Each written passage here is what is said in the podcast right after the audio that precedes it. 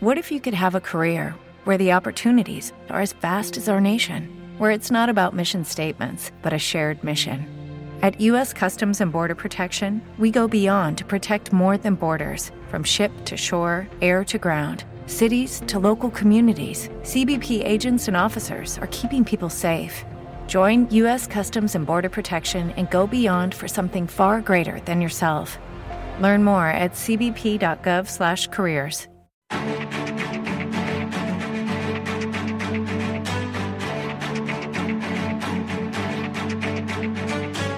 Capital Intereconomía, el consultorio.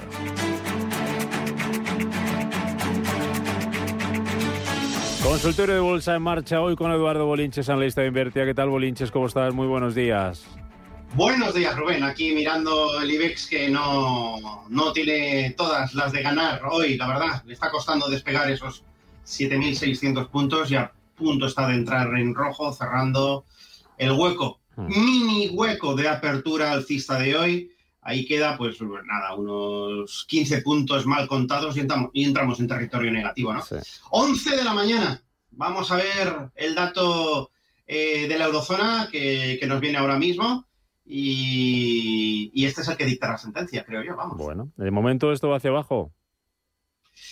Pues eh, la respuesta correcta sería que, ni arriba ni hacia abajo. Estamos estables. Si te das cuenta en gráficos de vela diario, estamos todavía contenidos en la vela que se dejó el pasado martes. Es decir, el martes sí hubo un importante hueco de apertura alcista, un rango de contratación bastante amplio, porque prácticamente abrió en la zona de los 7.540 y cerró en zona de máximos a las puertas de los 7.700. Y tanto ayer como lo poco de tiempo que llevamos en el día de hoy, pues está con precios contenidos dentro del rango del martes. Así que habrá que estar muy atentos para ver por cuál de los dos lados salimos, o por la parte superior o por la parte inferior. Yo creo que deberíamos hacerlo por la parte inferior, pero como siempre, va a dictar sentencia Wall Street, ¿no? Que mm. ayer vimos que entraba dinero fresco, además una muy buena apuesta que las próximas semanas van a ser alcistas, acorde a los movimientos importantes en cuanto a volumen de opciones de compra y el único problema es que tenemos una gran resistencia en el 7.770 del IBEX 35. Para mí esto es crucial, ¿no? Hemos estado el verano eh, rezando porque no se perdiera ese nivel de 7.770 puntos, ¿no? Lo ha respetado, ha habido muchos testeos, al final se rompió a finales o a mitad del mes pasado y claro, un soporte tan relevante roto a la baja, inmediatamente sí o sí se reconvierte en resistencia. Pero claro, una resistencia fuerte, sí, lo que pasa es que habrá que ver si llegamos, se frena y sigue subiendo, o si llegamos, se frena y se gira la baja. Así que para mí, eh, tanto las ventas minoristas de las 11 de la mañana como ese 7.770 son los que van a dictar sentencia respecto a lo que ocurra en el IBEX 35 esta misma semana. Venga, pues vamos con las consultas de los oyentes. Como siempre, vamos rapidito para dar eh, salida a la mayor parte de ellas, para que no se queden eh, los oyentes con dudas. 915331851, WhatsApp 609224716 y también recuerdo nuestro canal de YouTube. En Radio Intereconomía hay un apartadito especial, consultorio de bolsa con Eduardo Bolinches, y ahí pueden también preguntarnos en el chat o ver los gráficos que está analizando Bolinches. Empezamos con una llamada. Venga, Juan Carlos. Buenos días, Juan Carlos. Hola, buenos días. Díganos. Mire, me gustaría preguntarle a Eduardo, eh, ya que él, eh, por cierto, empezó hablando de los índices americanos, que queramos o no, al final vamos un poco todos detrás de ellos. Eh, por ejemplo, si, si cogemos el, el SP, quizás como más representativo, y trazáramos una línea desde los mínimos de cuando lo de Lehman Brothers, 2009 o por ahí, ¿por dónde cree él que pasaría esta directriz alcista, en este caso de bastante, bueno, de, largo plazo? Es decir, lo que quiero decir es que si la corrección que tenemos ahora, él piensa que hemos perforado esta directriz, si todavía estamos por encima, no sé, a ver cómo ve eh, un poco el, eso, el, mercado, los índices, eh, pero repito, así a medio largo plazo. Vale, muy bien, perfecto. Gracias, Juan Carlos, por su consulta. Bueno, si está viendo la emisión en YouTube vuestra, pues eh, lo estará viendo gráficamente. 2.855 puntos, SP500. Por ahí pasa la línea tendencial alcista y por lo tanto está intacta y estamos a mucha distancia de conseguirlo. Sin embargo, la pregunta o la reflexión que hace es muy interesante por varios motivos. Primero, yo estoy cada vez más convencido de que lo que ha comenzado hace 11 meses no es una corrección, no es una recogida de beneficios a todo lo subido desde el mínimo de marzo del 2020, es decir, los mínimos de la pandemia, que está bastante bien. Es decir, si arrancábamos en un 2200 del SP500 y nos fuimos a los 4800, 11 meses de corrección, nos hemos devuelto pues, prácticamente la mitad de todo lo subido, pues ya está bien, ¿verdad? Sin embargo, la, pregunta retórica que yo todavía estoy casi, casi convencido, hasta el punto de que me atrevo a decirlo abiertamente en medios de comunicación, es, oye, aparentemente podremos estar en un escenario mm, de devolución de todo lo que es el mercado alcista. Y efectivamente, como dice Juan Carlos, el mercado alcista nació en eh, marzo del 2009, cuando el SP500 estaba en 666 puntos. A partir de entonces hay una clarísima pauta de máximos y mínimos decrecientes con sus correspondientes sustos, movimientos en brusquedad, eh, aquí tenemos el efecto de la pandemia, dos meses catastróficos que al final pues, son los que dan eh, la pendiente actual. Este es el punto número dos mm. y este es el punto inicial. Es decir, mínimo necesito dos puntos para dibujar una línea recta y proyectarla a futuro. Pero también verán aquí una línea de color rojo. Es la media móvil de medio plazo, concretamente eh, de 50 velas. Teniendo en cuenta que cada vela que configura este gráfico es de un mes de duración, estamos ante un nivel muy importante acercándonos, mejor dicho, a un nivel muy importante y que creo que condicionará ese escenario que digo de devolución de todo lo subido, no digo de todo, ojo, de lo subido o inicio de un mercado bajista que tendría que devolver gran parte, y ahora sí que lo digo de manera correcta, de todo lo subido en este mercado alcista iniciado, como digo, en marzo del 2009.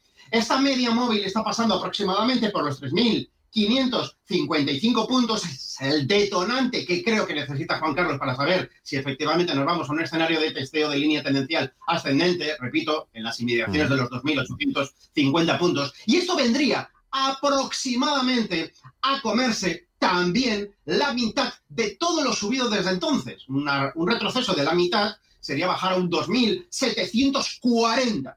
Entonces, claro, eh, 11 meses de mercado bajista son poquísimos si lo que vamos es a purgar lo subido en 12 años. Mm. Así que la pregunta la dejo abierta, pero yo cada vez estoy más convencido de que este es el escenario en el que vamos con esta coyuntura de subida de tipos de interés, alta inflación que se está reduciendo de muy baja velocidad y muy en duda y con una recesión que el mm. país que no está ya técnicamente en recesión lo estará en breve. Ricardo, buenos días. Buenos días. Eh, enhorabuena por el programa en, primer lugar.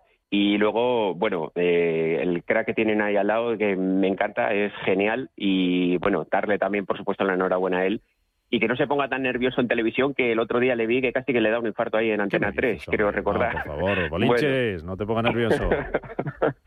bueno, quería preguntar... temas peligrosos. Díganos, Ricardo. le, quería preguntar por, mire, pues tengo tres acciones. ACS Telefónica en Agas. En Agas me preocupa el hecho de que hayan dicho que no puede seguir pagando el dividendo y he oído que iban a emitir deuda para, para poderlo realizar en el futuro. No sé si él sabe algo, me puede ayudar. Y una cosa, simplemente a título personal de, bueno, personal, que eso nos interesa a todos, el tema de Rusia, ¿él cree que si, si llegara el hipotético caso, que Dios no lo quiera, de que entremos, de que, bueno, se líe bastante gorda, ¿afectaría la bolsa a futuros o por el contrario puede pasar como en Afganistán que cuando entra Estados Unidos curiosamente empieza a subir la, bolsa. Muchas gracias y buen día para todos. Eh, Ricardo, vamos a responder después de las noticias para que nos dé tiempo a CS, Telefónica y Enagas y esa reflexión que pedías. Dime en 20 segundos, pero Bolinches, 20 son 20, del 1 al 20, que si no me regañan. Eh, ¿Están los bancos para cortos? Pregunta un oyente a través del WhatsApp. Eh, buena pregunta. Yo creo que, que, todavía no. Falta que venga más tasa de impagos y ahí sí que van a verlas mal. De momento gozan de subida de tipos de interés. Te dejo con ACS, con Telefónica, con Enagas. Otra consulta que nos dice que quedaste pendiente y no lo hicimos la semana pasada de un ETF que replique la bolsa mundial. Si, le- Ah, si nos dices cuál, es el momento de comprarlo. A la vuelta, Bolinches, hasta ahora.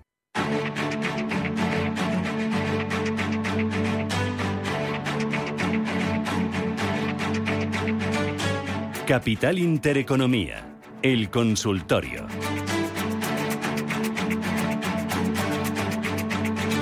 Segunda parte de este consultorio de bolsa con Eduardo Bolinches, analista de Invertia. Les recuerdo que pueden verlo también a través de nuestro canal de YouTube. Ahora voy con las consultas en ese chat de YouTube, que también hay varias. Tenemos que ir muy rapidito con todo y con estas tres bolinches que teníamos pendientes, ACS, Telefónica y Enagas. Dime una pinceladita de cada una de ellas o qué hacemos. Y STF de la Bolsa Mundial, si, si está para comprarlo ya. ¿Cuál, ¿Cuál nos recomiendas y si es para ya? Bueno, vamos a ver, vamos a empezar por la última pregunta, ¿no? Los ETFs mundiales. Yo siempre soy muy partidario de focalizarlo más en mercados estadounidenses. Si lo que se quiere hacer es un ETF a nivel mundial, pues hay varios. A mí me gustan dos, eh, o miro sobre todo dos variables. Primero, la, gestora, obviamente, son todas muy grandes, pero que sean de renombre. Lo más importante, que sean de acumulación, no de reparto de dividendos. Aquí se trata de conseguir la mayor fuerza que existe en el universo, ¿no? el interés compuesto. Y luego que también tenga una comisión interna eh, muy barata. Nos podemos encontrar, y si miras mi pantalla y la pincháis, nos, eh, podemos encontrarnos con el Vanguard, por ejemplo. Eh, podemos irnos al más famoso de todos, que es el SPDR del MSI. Eh, mm, quien quiera me lo puede pedir por, por, por Twitter, puedo pasarle un listado de lo que estamos viendo. Pero como, insisto, mercado estadounidense, aquí nada de distribución, sí acumulación, tenemos comisiones de tan solo el 0,05, del 0,07, esto es muy, muy importante, el efecto de la comisión a largo plazo, si nos vamos a tirar, por ejemplo, pues eh, gente joven, 40 años aportando todos los meses, el efecto puede ser brutal, de, de, acaparar un patrimonio de un millón de euros a, a tan solo llegar a 300.000. El efecto es brutal, hay que tenerlo muy en cuenta. A nivel europeo también hay varios, Lixor, eh, el X-Trackers, pero eh, sin querer ya nos vamos al 012. Insisto, Sí. el 005007 es muy interesante. Aquí tengo los ISINs y por, por Twitter, arroba evolinches, me los podéis pedir que os los paso. ¿De acuerdo? ¿Qué hacemos con ACS, En cuanto- Telefónica y Enagas? Vale, vamos a por Telefónica. En primer lugar, Telefónica la tenemos rebotando medio puntito porcentual. A mí no me gusta nada desde que perdiera esta línea tendencial bajista. La pone muy fea la situación. Eh, está cotizando claramente por debajo de los mínimos de marzo del 2022, es decir, que estamos claramente en zona de mínimos anuales. No es el único valor que lo hace. Y luego, lo que es preocupante es que toda esta zona está jugando peligrosamente con ella. Es decir, en cuanto veamos cierres sostenidos por debajo de los 3.35, la situación se complica y mucho para la compañía. Así que siguiente movimiento, 3.13. No creo que haya muchas ganas de rebotar. Luego tenemos eh, ACS. ACS. ¿Mm? ACS la tenemos aquí, ACS Construcción. Es uno de los valores que mejor pues, está campeando el temporal. No está bajista, no está en mínimos del año. Está muy lateralizado. Tiene un- una mano de Dios en 21,90 que levanta la cotización cada vez que llega ahí. Y se va a la parte superior del rango. Es decir, ahora sí que es cierto que no está para comprar. Está en la parte superior del rango, 23,50, 23,60.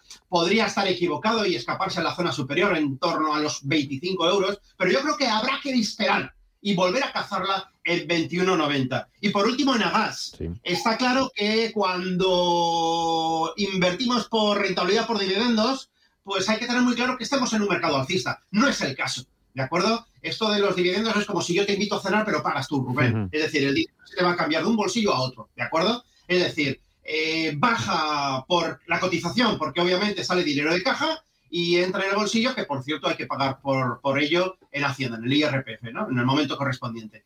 Aquí lo que tenemos es una devolución, o que va camino a devolver la totalidad de todo lo subido desde febrero del 2021. Esto significa que no es de extrañar que veamos a Enagas en 15 euros en breve. Está cayendo en barrena, recuperaciones ridículas, dos días a lo sumo, 48 horas por lo tanto, y vuelve a bajar y a marcar nuevos mínimos. Mal, aquí lo dice claro y alto, ¿no? Mm, abajo. A través del canal de YouTube nos preguntan por Soltec para el Mago Bolinches. Se ha finalizado el ajuste a la baja en eh, 0,618 en Soltec y si comienzo y comienzo el tramo alcista en 6,20. Juan Manuel de Mari. Vale, es un sector pujante, eh, hay mucha gente que está enganchada, también hay mucha más gente que quiere comprar una vez haya detectado el suelo y aparentemente así va el gráfico. Ya no estamos nada cerca de los 340, 345. Eh, desde mayo vemos una clara pauta de mínimos crecientes. Es verdad que este susto pues, ha puesto en tensión a muchos inversores, pero oye, si no pierde los 405, esto está muy bien, ¿de acuerdo? ¿Qué le falta? También lo importante, no solo que deje de bajar, que sí que lo ha hecho, pero que empiece a subir. Es decir, la pauta de máximos decrecientes, es decir, cuando marcó a las puertas de los 15 euros los máximos históricos, deja desde entonces una clara pauta de máximos y mínimos decrecientes. Bueno, los mínimos ya han dejado de ser decrecientes, pues ahora falta que los máximos también lo sean, ¿no? Habrá que sufrir todavía y aquí no podremos cantar eh, victoria hasta que no veamos cierres sostenidos por encima de 5,80, pero sí, huele a que ya se ha visto el suelo. Venga, eh, dos valores, eh, dos acciones españolas para poner una orden en corto, bajista, nos pregunta un oyente. Y luego Robi y Audax renovables, si están para comprar, Robi y Audax. Y dos valores en corto, bolsa española, ¿eh? Sí, bueno, vamos a ver. Eh, vamos por Audax, Audax, Audax. A ver, aquí lo tenemos, Audax. Eh, a mí no me gusta, es una empresa mm, con un, una cantidad de acciones, un flip muy, muy bajo y monopolizada por su máximo accionista, ¿no? Entonces, bueno, aquí, aquí está, ya por debajo de la unidad de euro, sigue bajando, tiene camino a, irse a esos máximos del año 2017, 0,68. Esto es un cuchillo cayendo, no, no, no, no, no hay que cogerlo, hay que esperar que toque el suelo y que se levante, tipo Soltec, y entonces probar fortuna, ¿no? Y no necesariamente tiene por qué frenarse en esa zona, ¿no? Habrá que ir con mucho cuidado. Laboratorios Roy, vamos a echarle un vistazo. 44,60 ahora mismo, también huele con el permiso de, los grandes techos abovedados. Realmente este es bastante rápido, apenas dura un año y medio, pero tiene toda la pinta de continuar. Es decir, atrás dejó esa pauta de máximos y mínimos crecientes, entra en lateralidad y luego comienza la pauta de máximos y mínimos decrecientes, como estamos viendo, ¿no? Es decir, ahora estamos en pleno proceso de reacción alcista, normalmente no suele superar lo que es el soporte anterior, este es el soporte anterior, actual resistencia, 45 euros, más o menos, y ahora ya está empezando a dudar de si lo rompe al alza o no. Es decir, zona muy propensa a giro a la baja. ¿Hasta dónde seguirá bajando esto? Bueno, soportes importantes 40,20, posteriormente 38,30. Pero esto es lo que tiene que cambiar. Pauta de máximos y mínimos decrecientes hoy por hoy está intacta. Valores para ponerse cortos en bolsa española. Pues eh, no hemos llegado al momento, como decía antes del parón publicitario, de hacerlo en la banca, pero habrá que estar ojo visor ahí, ¿no? No me gusta Telefónica, no me gusta Telefónica. Eh, es eh, empresa típica del siglo pasado y en cuanto marquemos nuevos mínimos, yo creo que puede tener otro tironcito hacia la zona de 3.15, como decía anteriormente. Ese sería uno de ellos, no ya, que haya nuevo mínimo por debajo de los mínimos de la semana pasada. Y luego no nos olvidemos también de una cosa muy importante, el sector eléctrico. Uso intensivo de capital ajeno y por lo tanto de financiación, eh, subida de tipos de interés, línea, torpedo a la línea de flotación de, sus resultados. Iberdrola, mayor valor de ponderación en el IBEX 35, está aguantando como puede. Habrá que estar muy atentos, la pérdida de 9,50 por ahí van los tiros, ¿no? Pero tampoco te tienes que ir a ese gran monstruo. Puedes quedarte, por ejemplo, en Endesa, puedes quedarte en Enagas. Endesa lo tenemos ya por debajo de mínimos del 2021. En cuanto pierda esta zona de 15-30, otro tirón a la baja. Lo único que ha hecho es que está en el 61.8 y ahora podría haber algún tipo de reacción a la zona de 16.50. Por ahí puede ser un lugar donde venderse. Y por último, dentro del sector eléctrico, pues eh, he, comentado también en Agas eh, en Agas, Naturgy, por ahí irían los tiros, ¿no? Yo creo que en cuanto se pierda y se marquen nuevos mínimos anuales, el objetivo de Naturgy, de, perdón, de Nagas es irnos a los 14.94. También creo que se le puede sacar partida ahí. Es decir, posición corta sector eléctrico a la espera de poner cortas en banca. Vale, mira, nos preguntaban también por si un blue chip o índice en el que posicionarse corto para corto plazo. Pues mira, ahí tendríamos un par de ellos con Iberdrola y con Telefónica. Eh, comprar IAG, Inditex y Santander, ¿en qué, proporción, ¿en qué proporción lo comprarías? Voy a largo plazo. IAG, Inditex y Santander. ¿Estarías en alguna de las tres? Sin entrar en mucho detalle, que me quedan dos minutos solo, Bolinches. Vale, vamos a ver. Eh, IAG, la eterna promesa de que volveremos a volar y que todo volverá. No va a volver a los 5 euros, obviamente, las cosas han deteriorado y mucho, es donde estaba antes de la pandemia, pero ahora se está descontando claramente una nueva ampliación de capital, que es posible que llegue. Así que habrá que estar preparado para comprar a 0,98. Hay mucha gente que ha ido comprando a lo largo de la caída, yo incluido, precisamente porque busco el largo plazo. Ahora bien, no nos emocionemos porque lo mejor que puede hacer un IAG es volver a los 2 euros, ¿no? Pero sí, este es un candidato, además yo tengo una pequeña, tres partidas pequeñas de las seis que tengo programadas. Inditex, a mí me encanta, no pierde los 20 euros, de hecho no pierde en base cierres los 21, prácticamente, ¿no? Cada vez que llega últimamente a 21, rebota. ¿Dónde está el problema? Que los rebotes cada vez alcanzan menos altura. Y por último, el Santander. Como he dicho anteriormente, es un candidato a ponerse corto, pero todavía no. Sin embargo, fíjate el gráfico que tiene. Ahora mismo es perfecto. No ahora, el martes. ¿Por qué? Pues porque llegó a la zona de resistencias de 2,65, zona de 2,65. Esto es la delicia de los especuladores. En dos meses se mueve de 2,40 a 2,65 y vuelve otra vez abajo. Es decir, pelotita de ping-pong en un claro canal de lateralización. Luego, ahora mismo, el Santander sería un valor para no comprarlo ahora, son compras en 2.40, 2.38 y sí para abrir el corto buscando ese regreso de nuevo a la zona de 2.38. Otra cosa es el largo con el corto que puede ir mucho más abajo. Viscofan, ¿te gusta? Termino con esa que nos preguntan también a través de YouTube. Hay muchas, pero hay algunas con más valores y no nos va a dar tiempo a todas. ¿Viscofan para comprar te gusta? Eh, está muy parado, no me gusta. Eh, Viscofan, yo creo que la pregunta vendrá por porque le viene muy bien el, dólar estadounidense, factura en dólares gran cantidad de sus ventas y, bueno, pues le va francamente bien, ¿no? Sin embargo, lo que es la cotización está clavada. No, tiene un rango de contratación desde prácticamente mitad del mes de julio. Eh, algún susto al perder los 55,50, como estás viendo. Resistencia total en las cercanías no llega a tocarlos, de los 58 euros y hay que, hay que esperar que rompa por alguno de los dos lados. Yo viendo el gráfico de lateralización total apostaría que romperá por la parte de abajo. Está al mismo precio que en mayo del 2020.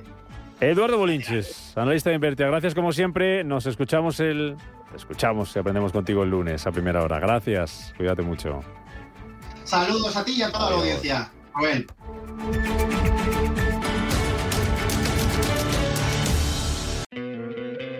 ¿No te encantaría tener 100 dólares extra en tu bolsillo? Haz que un experto bilingüe de TurboTax declare tus impuestos para el 31 de marzo y obtén 100 dólares de vuelta al instante. Porque no importa cuáles hayan sido tus logros del año pasado, TurboTax hace que cuenten. Obtén 100 dólares de vuelta y tus impuestos con 100% de precisión, solo con Intuit TurboTax. Debes declarar para el 31 de marzo. Crédito solo aplicable al costo de la presentación federal con TurboTax Full Service. Oferta sujeta a cambios o cancelación en cualquier momento.